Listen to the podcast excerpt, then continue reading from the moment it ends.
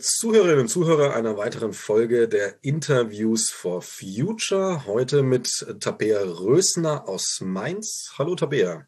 Ja, hallo. So, also du bist ähm, im Bundestag für Mainz, für die Grünen, bist dort äh, im Verbraucherschutz äh, Sprecherin jeweils, ne, für Netz- und Digitalpolitik, Medien und dann auch noch Filmpolitik ist auch noch was, wo du dich drin bewegst, also auch sehr viel Kommunikatives. Genau, ist ein breites Feld und ähm, ich komme ja selber aus dem Journalismus, deshalb war mir das Thema immer auch wichtig. Medienpolitik ist natürlich überwiegend in der Länderkompetenz, aber mit Digitalpolitik oder Netzpolitik ist das äh, äh, greift das so ineinander, was Länderkompetenz und Bundeskompetenz angeht. Und ähm, im Moment diskutieren wir zum Beispiel über das Urheberrecht. Das ist natürlich auch ein spannendes Feld. Also äh, ich habe äh, ein breites Themenspektrum, das ich abdecken muss. Und ähm, ja, ist auf jeden Fall spannend. Okay. Ja, wir wollen uns heute ein bisschen über Kommunikation unterhalten ähm, und werden uns natürlich äh, nah am Klima, Umwelt, ähm, Biodiversitätsthema ähm, damit bewegen, weil das natürlich aus Scientists for Future Sicht äh, sehr relevant ist. Ähm, vielleicht mal so als Einstieg. Äh, man hört immer nur Klimawandel, Klimawandel, Klimawandel und muss schon ein bisschen genauer hinschauen, wenn man die Biodiversitätskrise rausziehen will aus den, sage ich mal, Standardpressemeldungen und so weiter. Also es kommt hier und da auf, so ist nicht, aber Klimawandel ist dann natürlich deutlich dominanter, obwohl beides eigentlich Hand in Hand große Krisen sind. Ähm, siehst du da Bedarf, die Biodiversitätskrise sagen wir, deutlicher hervorzuheben auch, die auch schneller zuschlägt? Also wir haben das versucht. Wir haben zum Beispiel auf Landesebene in unserem Landesverband ein ganzes Jahr der Biodiversität und Artenvielfalt äh, gehabt und haben da ganz viele Veranstaltungen zugemacht und da ist dann auch ein bisschen drüber berichtet worden. Aber es ist natürlich immer so ein bisschen die Schwierigkeit, welche Themen kannst du selber setzen, welche Themen stehen in der Aufmerksamkeit gerade höher äh, und über äh, überdeckt das dann alles andere, was man dann selber setzen will. Also kannst halt ein paar Veranstaltungen machen dazu. Und wenn du Glück hast, berichtet die Presse darüber. Du kannst das über die sozialen Netzwerke natürlich spielen, aber es ist ähm, immer wieder ein Kampf um Aufmerksamkeit. Und das merken wir natürlich auch als Partei äh, besonders stark, welche Aufmerksamkeit wird wohin gelenkt und wer hat äh, die größte Reichweite. Äh, auf die Reichweite kommt es natürlich an. Und äh, wir leben in einer Aufmerksamkeitsökonomie, sagt man so. Das ist das, äh, das äh, der Oberbegriff. Und äh, da eigene Themen zu setzen, ne, gerade in meinem Bereich äh, Demokratie lebt halt vom Meinungsaustausch, aber auch vom gemeinsamen Diskurs einer Gesellschaft. Und wenn du eine eine äh, Öffentlichkeit hast, die fragmentiert ist, so sagt man, ne, über die sozialen Netzwerke. Jeder lebt irgendwie in seiner Blase, jeder kriegt das mit, was seine Freunde und Freundinnen oder Follower posten. Ähm, das heißt, wird man eigentlich auch mit anderen Meinungen konfrontiert, setzt man sich damit auseinander und reden wir eigentlich über das Gleiche. Das ist die Frage, die sich heute immer mehr stellt. Und da glaube ich, ist es wichtig, dass es mehr gemeinsame Diskussionen gibt, ja, damit äh, man nicht nur in seiner Blase sozusagen eine Bestätigung der eigenen Meinung bekommt. Ja, gerade jetzt äh, Corona-Krise ja momentan aktuell hat ja nochmal einen Faktor gerade in der digitalen Kommunikation super verstärkt, nämlich dieses, man schreit zwar raus, aber ähm, empfangen wird nicht mehr. Also ja, oder, oder es wird jedenfalls viel Unterschiedliches empfangen. Ne? Ähm, also gerade durch diese Teilöffentlichkeiten hast du natürlich die Leute, die sich zum Beispiel über die Querdenker, Demos und so weiter ähm, vernetzen, die kriegen dann auch nur das mit, was sie hören wollen. Ähm, aber in der Corona-Krise merke ich halt auch, es gibt natürlich noch viel Unsicherheit. Ähm, wenn ich ja gerade an den Anfang denke, ähm, vieles war nicht klar. Ne? Helfen die Masken, helfen sie nicht? Oder sind die Masken nur deshalb als nicht wirksam bezeichnet worden, weil man nicht genug hatte? Ne? Also da ist ja viel passiert und viel auch an falschen Informationen rausgeblasen worden. Und ähm, wenn es dann auch noch der eigenen Profilierung dienen soll. Ne? Also wir reden gerade darüber, wer Laschet, also wer Kanzlerkandidat wird, Laschet oder Söder. Und die hauen dann manchmal Sachen raus, die sind auch nicht unbedingt fundiert oder nicht gut überlegt oder es gibt keine Konzepte dahinter. Und das äh, schürt natürlich das Misstrauen. Und äh, gerade in der Politik, in der Krise ist es besonders wichtig, dass es ja Vertrauen gibt. Wem soll man eigentlich noch vertrauen? Und wenn es dann eine Kakophonie der Stimmen gibt, ähm, viele Vorschläge rausgehauen werden, jede neue Sau durchs Dorf getrieben wird. Das hat es früher natürlich schon auch gegeben, aber du hast heute durch die Verbreitung über die sozialen Netzwerke nochmal ganz andere Reichweiten und äh, das ist eines, eines wirklich guten demokratischen Diskurses nicht gerade förderlich. Hm. Ja, das führt gleich zu einem Punkt. Also, du hast ja angesprochen, ähm, Missmanagement, Corona-Krise. Auf der einen Seite natürlich Missmanagement. Okay, da brauchen wir jetzt in unserem Gespräch nicht viel drüber reden, ist ein anderes Thema. Aber auch diese totale Fehlkommunikation. Ähm, ich würde jetzt einfach mal unterstellen, die Corona-Krise ist deswegen so schlimm, weil sie eine weltweite Krise ist, eine Pandemie eben. Ähm, es wäre auch lokal nicht schön, aber vergleichbar mit Ebola, ne, ist, also Ebola lokal ist schlimmer als Corona lokal oder regional meinetwegen, es ist halt pandemisch. Ähm, jetzt darüber hinaus im Vergleich zur Klimakrise oder zur Biodiversitätskrise ist es eine kleine Nummer, leider. Also so schlimm es ist, aber das, da kommt Schlimmeres auf uns zu. Jetzt äh, reden wir gerade oder beschreibst du auch gerade ein kommunikatives Versagen, mal überspitzt gesagt oder vielleicht noch nicht mal überspitzt, ähm, einer Regierung. Du bist äh, Teil einer Partei, die ähm, will in die Regierung und zwar ganz konkret mit der Aussage auch ähm, oder dem Subtext, wir bekämpfen diese viel größere Krise. Äh, erstmal eine gute Sache, aber wie willst du vorher wissen oder wie wisst ihr vor als Partei oder wie sorgt ihr vielleicht dafür, äh, dass ihr dieser Krise dann eben auch gewachsen seid? Also vielleicht, um nochmal Feuer anzusetzen, die ähm, Pandemie und die Diskussion über die Corona-Krise ist natürlich deshalb auch nochmal ganz anders im Bewusstsein und überlappt eben auch die Klimakrise ähm, weil die Menschen ja selber direkt betroffen sind. Also sie spüren ja im Moment die Einschränkungen und sie kriegen mit, wenn es ähm, Erkrankungen im eigenen Umfeld gibt ähm, und äh, wenn man eben Ausgangsbeschränkungen oder anderes hat. Das heißt, diese Krise ähm, spielt unmittelbar in mein in mein Leben hinein. Ja, also ich, ich spüre, was es heißt. Das ist bei der Klimakrise nur im Ansatz so. Also klar erleben wir Dürren, wir fahren durch den Wald und sehen, wie der Wald ähm, vertrocknet und äh, abgeholzt wird und so. Aber äh, es ist für die Menschen noch nicht eine existenzielle Bedrohung in ihrem direkten Umfeld heute, ja. Und die Klimakrise ist etwas, was langfristig extreme Folgen mit sich bringt. Und es ist ja nicht so, dass wir uns jetzt erst um dieses Thema kümmern. Ne? Ähm, ich meine, du hast auch in Mainz gewohnt, du weißt, wir hatten die Diskussion um das Kohlekraftwerk. Das ist inzwischen 15 Jahre her, als das hier gebaut werden sollte. Und damals war es schwierig mit dem Thema Klima, äh, dieses äh, Thema zu behandeln. Also wir haben das natürlich gemacht, aber letztlich haben wir es verhindert, aufgrund von wirtschaftlichen äh, Überlegungen, ne? weil äh, das spürt man. Da hat eine Kommune direkt äh, irgendwie ein anderes Interesse, dass es wirtschaftlich nicht ein Desaster wird.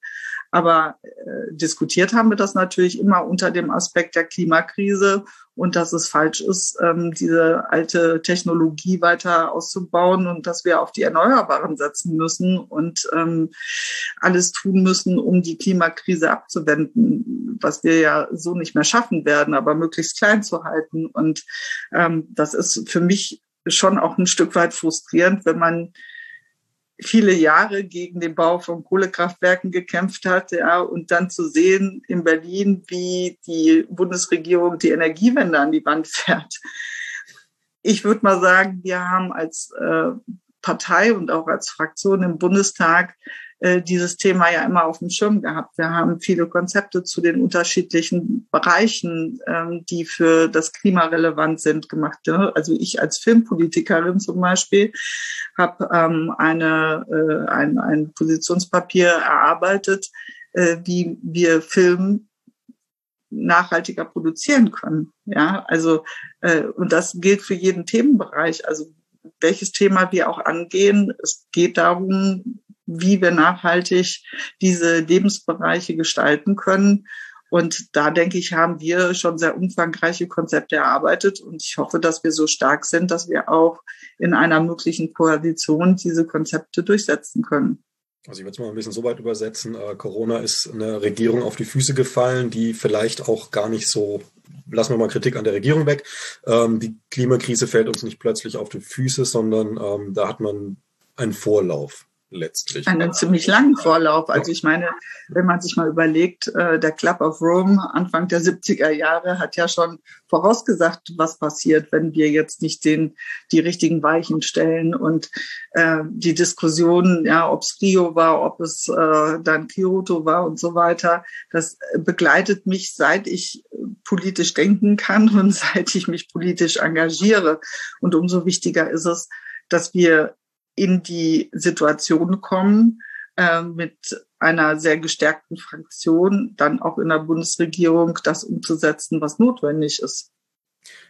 Film ist da ja zum Beispiel ein sehr, sehr mächtiges Werkzeug, um was fühlbar zu machen. Wie du gut beschrieben hast, wir fühlen es ja eben nicht. Also ähm, siehst du da eine Möglichkeit jetzt durchaus auch, ähm, falls ihr eine Re Regierungsbeteiligung kommt, ähm, auch Film gezielter zu nutzen. Ich würde es jetzt mal so ein bisschen schwammig sagen, Bildungsfilm, um Leute zu erreichen, die halt eben dieses Gefühl nicht haben. Weil wenn ich jetzt in der Großstadt geboren bin, in der Großstadt lebe und dann fahre ich einmal in meinem Leben am Harz vorbei und der ist braun, ja, vielleicht war er ja schon immer braun. Also das juckt mich ja erstmal nicht. Also da sprichst du natürlich mich als eine, die selber aus dem Journalismus kommt, ähm, an. Äh, wir wollen natürlich nicht vorgeben, was die Inhalte sind.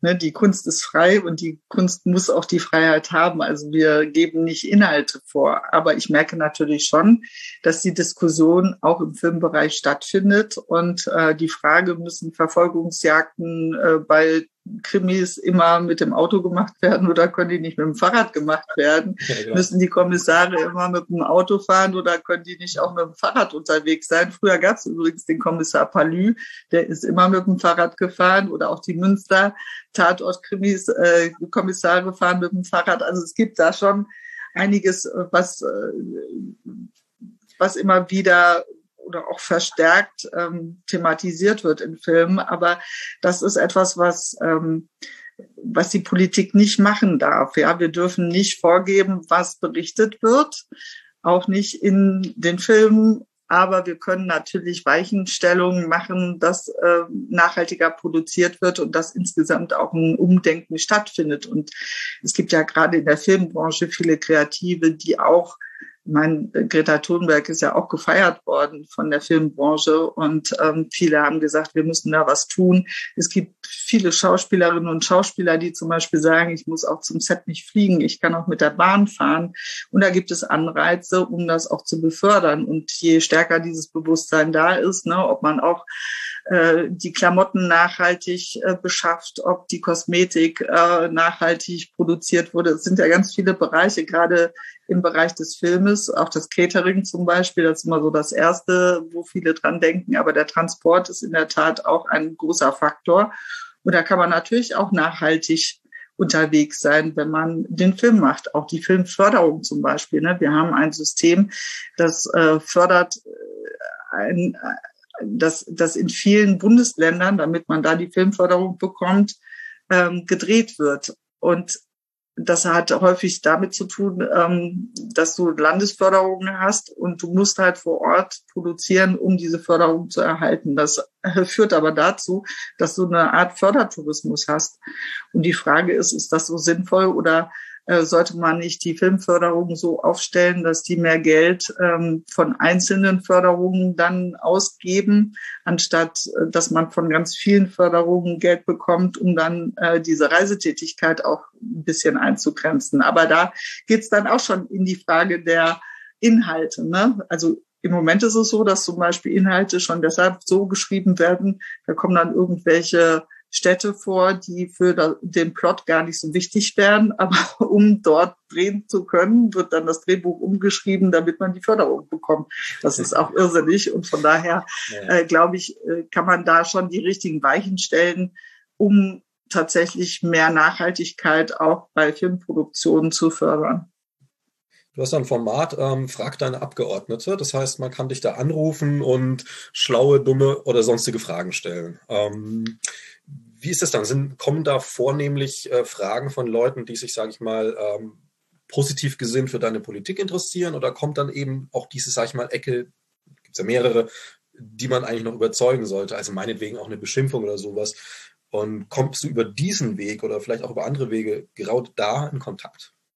Ja, das, äh, das tue ich schon, aber man erreicht damit auch eher einzelne Leute und nicht die großen, mhm. äh, die großen Massen. Aber in der Tat sind das jetzt nicht nur Leute, die irgendwie grünnah sind, sondern ähm, ich hatte neulich eine Diskussion, da ging es um die Frage von Waffenrecht.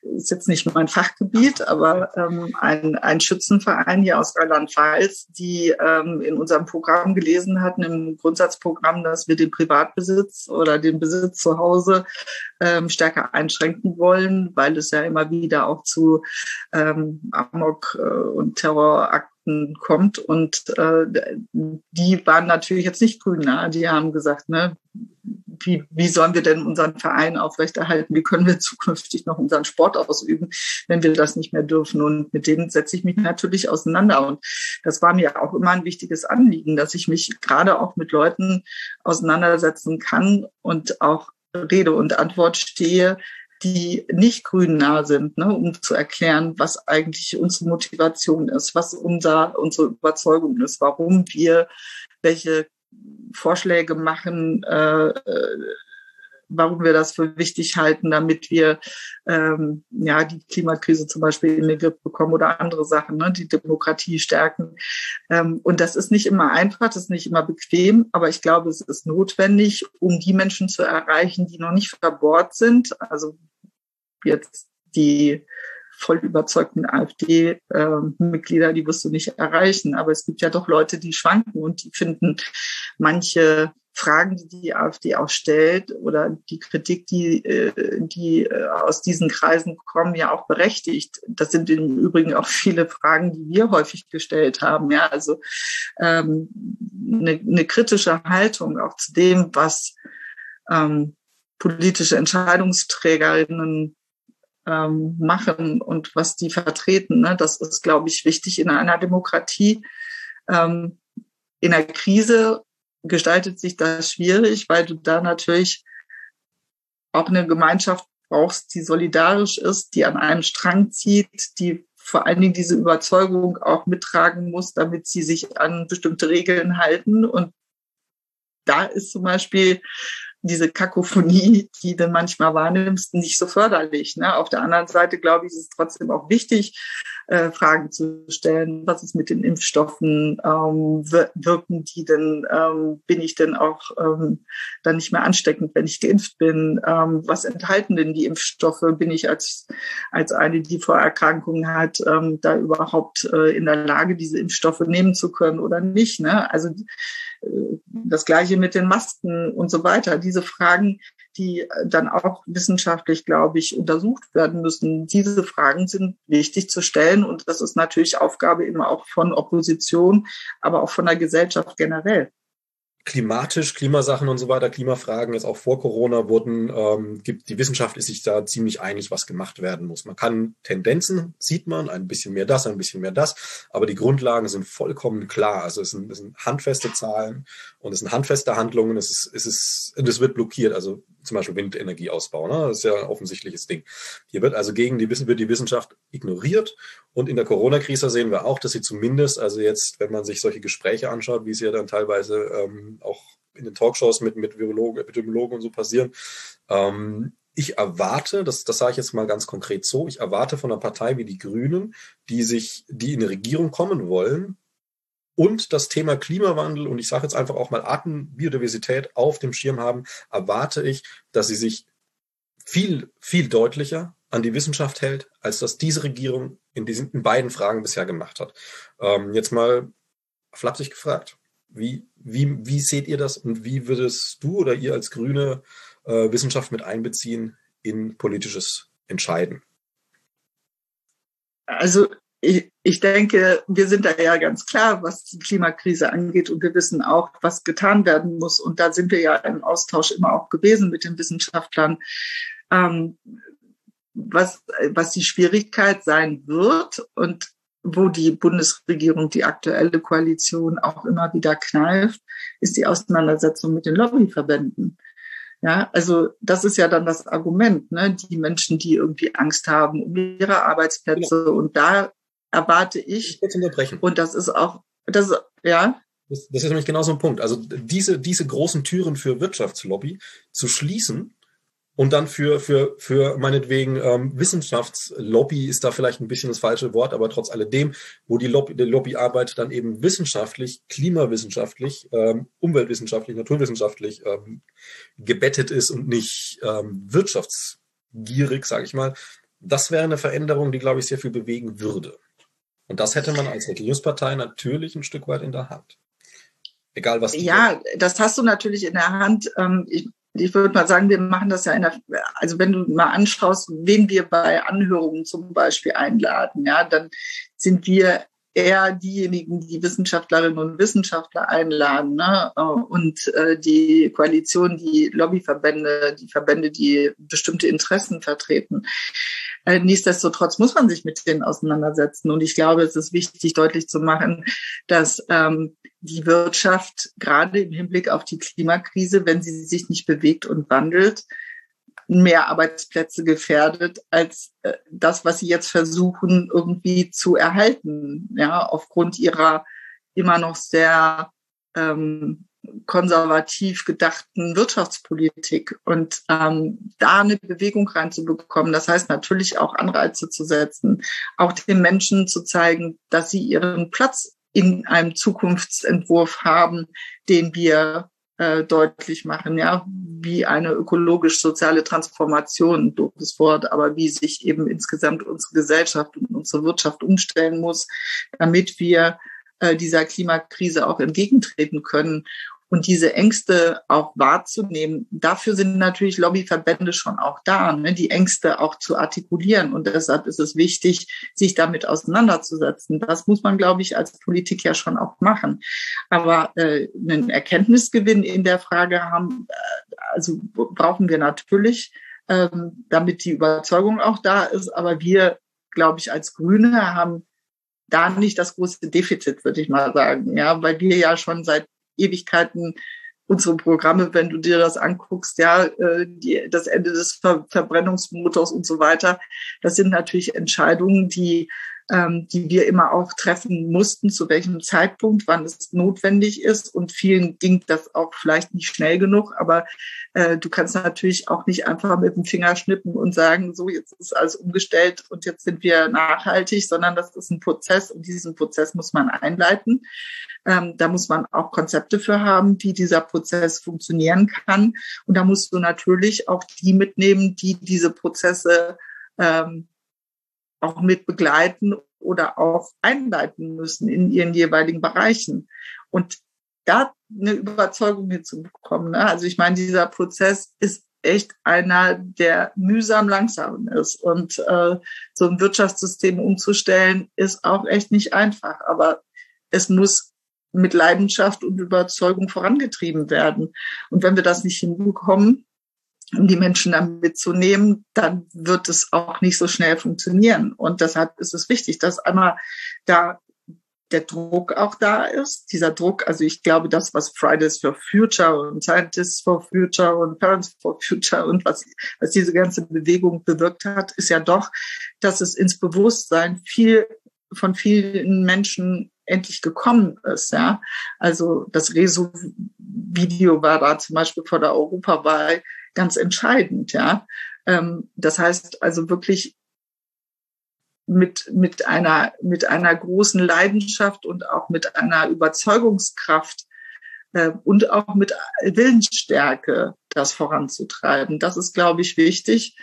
Und dafür braucht man Verbündete. Und diese Verbündete, äh, die, die können ja nicht alle Parteimitglieder sein, aber die äh, Gesellschaft muss sich da eben, also das ist ein gemeinsames, ne, auf den Weg bringen. Das Kohlekraftwerk zum Beispiel damals, das haben wir nicht verhindert, weil wir als Grüne, ich meine, wir waren da auch in der Opposition im Stadtrat, wir waren auch nicht in den Aufsichtsgremien der Unternehmen, die das vorangetrieben haben.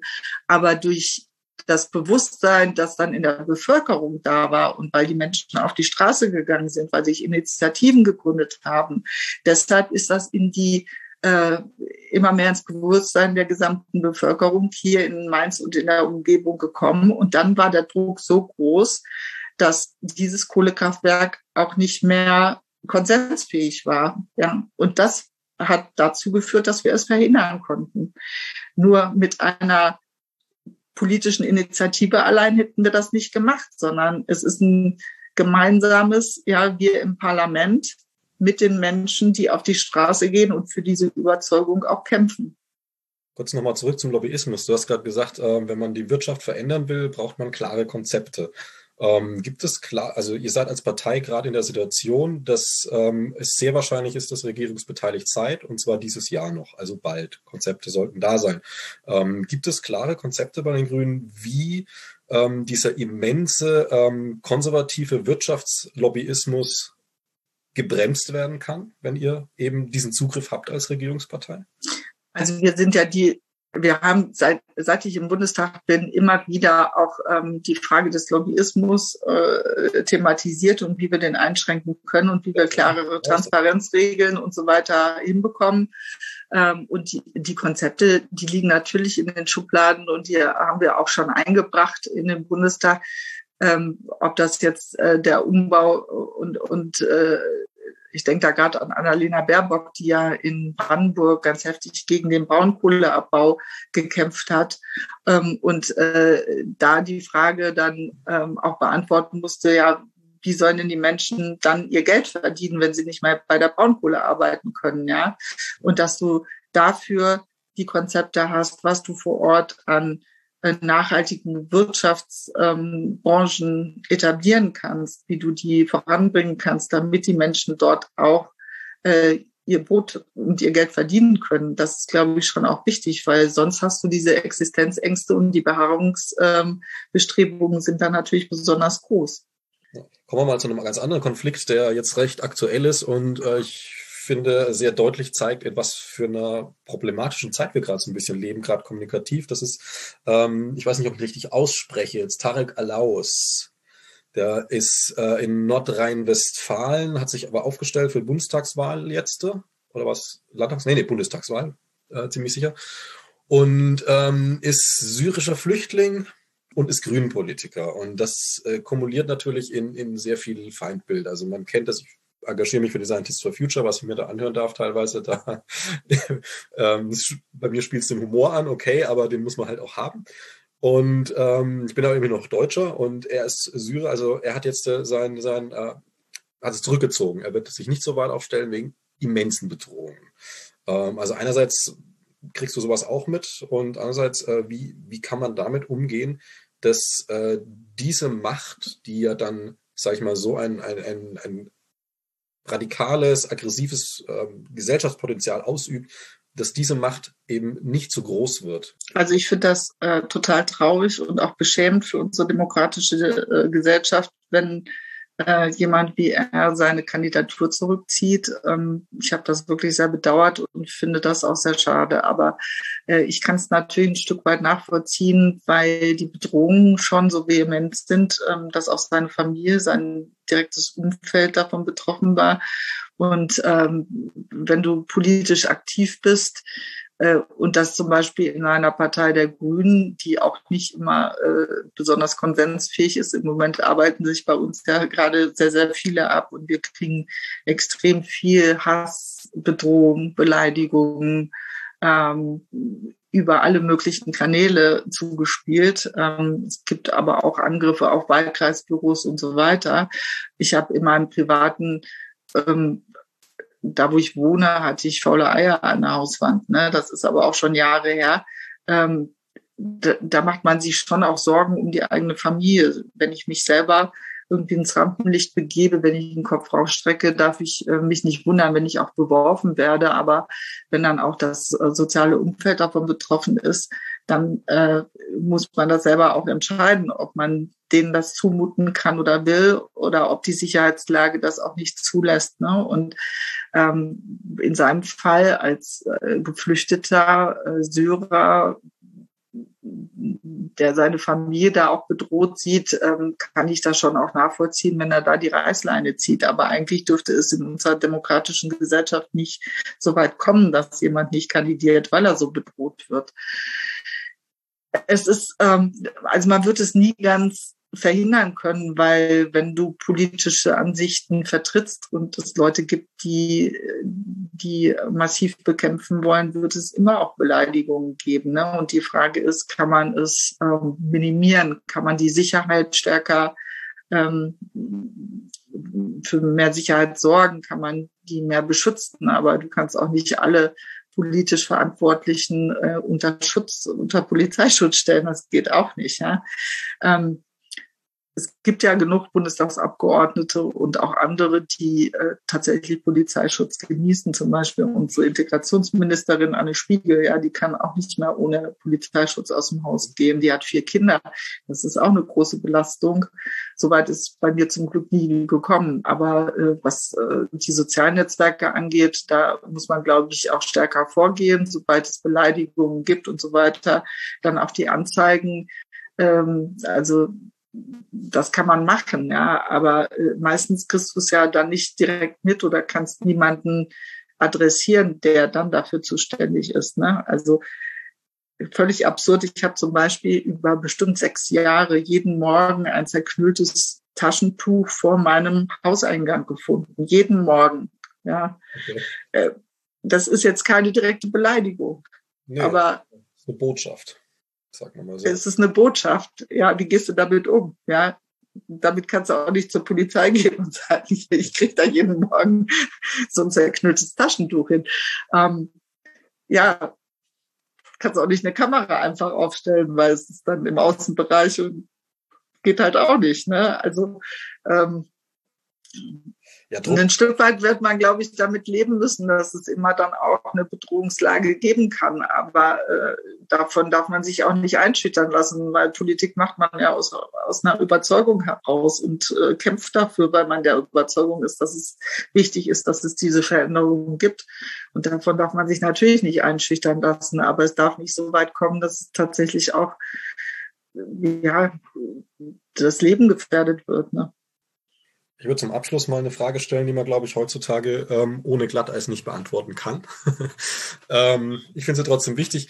Wir haben jetzt äh, tausende Jahre ähm, männlich dominierte Macht- und Unterwerfungspolitik erlebt, ähm, was einen Einfluss auf, auf unsere ganze Gesellschaft hat. Man folgt ja auch der großen Politik, den großen Führerfiguren und so weiter und so fort. Ähm, ist es jetzt an der Zeit, äh, dass wir nicht um nicht 180 Grad, meine ich nicht, aber dass wir, ähm, dass quasi die Männlichkeit sich mal zurückzieht und, und äh, der Weiblichkeit übergibt und mal schauen, wie sich das entwickelt. Also ähm, wenn ich es mal sage, da fliegen mir manchmal die, die Herzchen und manchmal die Fäuste um die Ohren. Ich finde es ganz lustig. Aber ich finde, es ist super entscheidend. Also jemand, der, der so nah diesem, diesem Gefühl ist, Leben zu geben, wie es ein Mann nie sein kann, ähm, hat zumindest das Potenzial, meiner Meinung nach, ähm, einen anderen Blick auf das zu haben, nämlich eher zu schaff, schaffen und nicht zu unterwerfen. Ähm, ich finde super, dass das von einem Mann kommt. das ist in der Tat ein Thema, das mir auch von Anfang an irgendwie wichtig war und weshalb ich auch politisch ähm, aktiv geworden bin, weil ich glaube, dass tatsächlich Frauen nochmal andere ähm, Perspektiven einbringen, aber auch anders arbeiten. Die sind zielorientierter. Also wir, es gibt zum Beispiel Studien darüber, ähm, wie Frauen wenn sie Förderungen beim Film bekommen und die bekommen weniger, ja, weil sie auch weniger beantragen, sie geben das aber auch viel effizienter aus. Ja, und sie bringen häufig eine andere Sachlichkeit rein, während Männer, glaube ich, immer noch sehr stark in dieses ja, in so Hahnkämpfe ähm, geht. Ne? Also da ist, glaube ich, wirklich ein anderer Stil, ob der jetzt aufgrund des Geschlechtes da ist oder der Sozialisierung, sei mal dahingestellt. Aber ähm, ich glaube tatsächlich, dass es ähm, mehr Sachlichkeit gibt, wenn mehr Frauen ähm, am Ruder sind und äh, mitbestimmen. Und insofern würde ich mir wirklich wünschen, dass wir tatsächlich dann mal auf eine Quote kommen, wo es wirklich 50 Prozent auf jeden Fall der Frauen gibt, die auch in Entscheidungspositionen sind. Okay, also Annalena Baerbock als Kanzlerkandidatin. Zum Beispiel. Gut. Fände ich auch besser persönlich, aber das ist jetzt nur eine Meinung. Ähm, die übrigens nicht mit dem Geschlecht zu tun hat, sondern tatsächlich mit der Durchsetzungsfähigkeit. Ähm, anderer Punkt. Ja, man könnte jetzt natürlich Biergartenmäßig noch sehr lange, sehr viele Themen aufmachen, aber ich glaube, so viel Zeit hast du nicht. Ich hätte sie jetzt, aber es wird dann vielleicht auch für die Zuhörer, Zuhörerinnen langweilig ähm, oder zu lange einfach. Ähm, ich würde jetzt noch so einen Abschlussslot freilassen, falls du jetzt noch irgendwie was am Ende sagen willst, was dir vielleicht noch wichtig ist, ähm, gerade vielleicht auch auf Scientists for Future, weil wir ja, wie auch immer, vielleicht magst du auch die Oma grüßen, keine Ahnung. Nein, die Oma kann ich nicht grüßen, weil meine Omas leider beide schon tot sind. Aber ähm, was mir wichtig ist, ist, eine Gesellschaft funktioniert nur, wenn sich alle irgendwie auch einbringen, egal wo. Und das politische Geschäft ist ein hartes Geschäft und ich kann auch verstehen, wenn ich manchmal mit Leuten rede, die sagen häufig, oh, ich weiß gar nicht, wie, wie du das eigentlich schaffst und machst. Ja, deshalb, das ist nicht einfach und ähm, ich habe vollstes Verständnis für Leute, die nicht politisch aktiv werden wollen. Aber politisch heißt ja nicht unbedingt ähm, nicht sich selber einbringen für die Überzeugung, die man hat. Also das ist natürlich auch politisch in, in der gewissen Weise, aber jetzt nicht als politisches Amt.